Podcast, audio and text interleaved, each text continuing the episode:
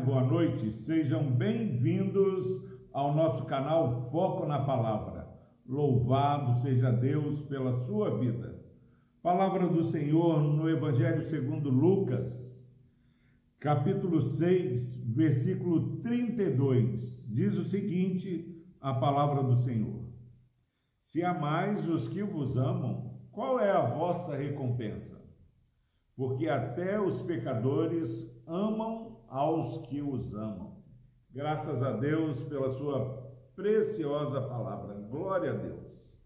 Meu irmão, minha irmã, nós muitas vezes estamos decepcionados com pessoas e muitas vezes é, temos diminuído a nossa rede de relacionamento, porque temos, sem que percebamos, vivido não segundo paradigmas, não segundo a visão do reino, mas o que tem norteado o meu viver e o seu viver é o mundo. Não, pastor Epaminondas, eu sou crente.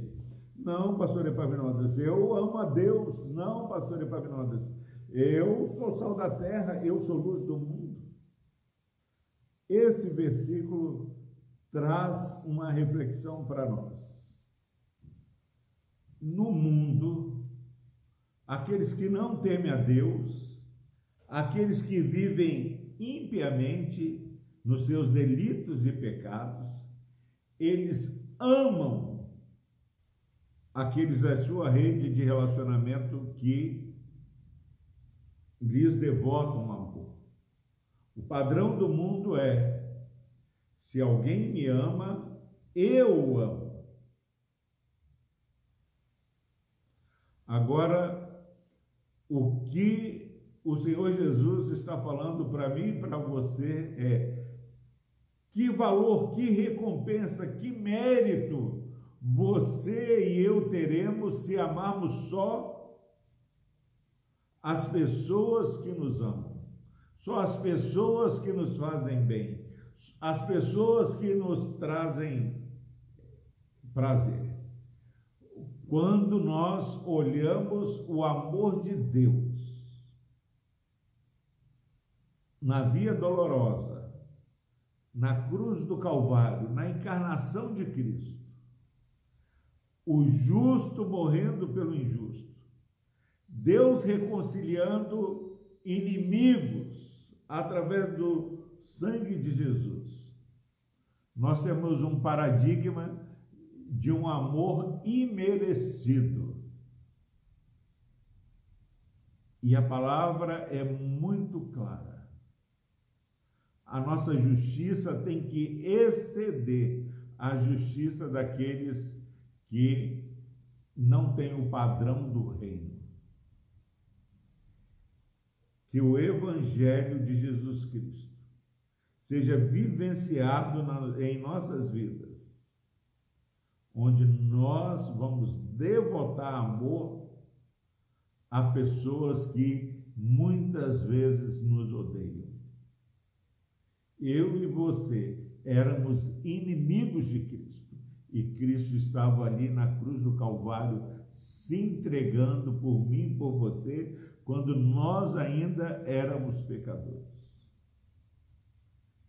Que aqueles que olharem o, o meu amor, o seu amor no nosso relacionamento, possam perguntar a razão de nossa fé.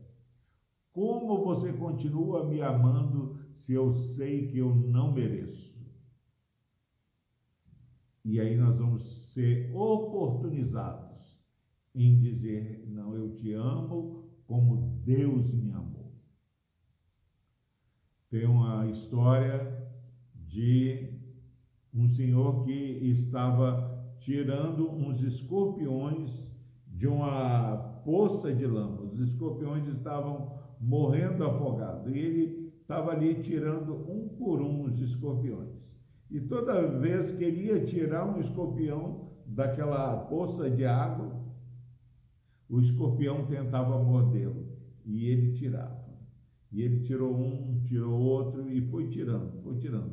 Até que alguém observando aquele, é, aquela insistência daquele homem em salvar aqueles escorpiões, ele foi questionado como você pode ter, continuar salvando esses escorpiões, demonstrando compaixão por esses escorpiões, se eles sempre tentam te morder, te picar. Esse homem olha para esse interlocutor e responde: A natureza do escorpião é me morder, a minha natureza é salvá-lo. Nós temos agora é, uma nova vida em Cristo.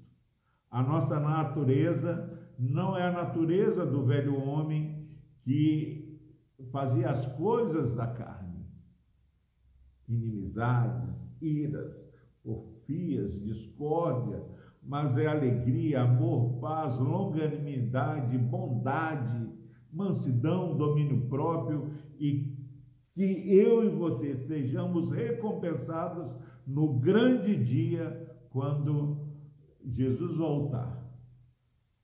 Porque as nossas obras nos acompanham. E qual obra vai nos acompanhar? O amor devotado a Deus em primeiro lugar e o amor ao nosso próximo como a nós mesmos. Grande abraço, Deus abençoe. Vamos orar.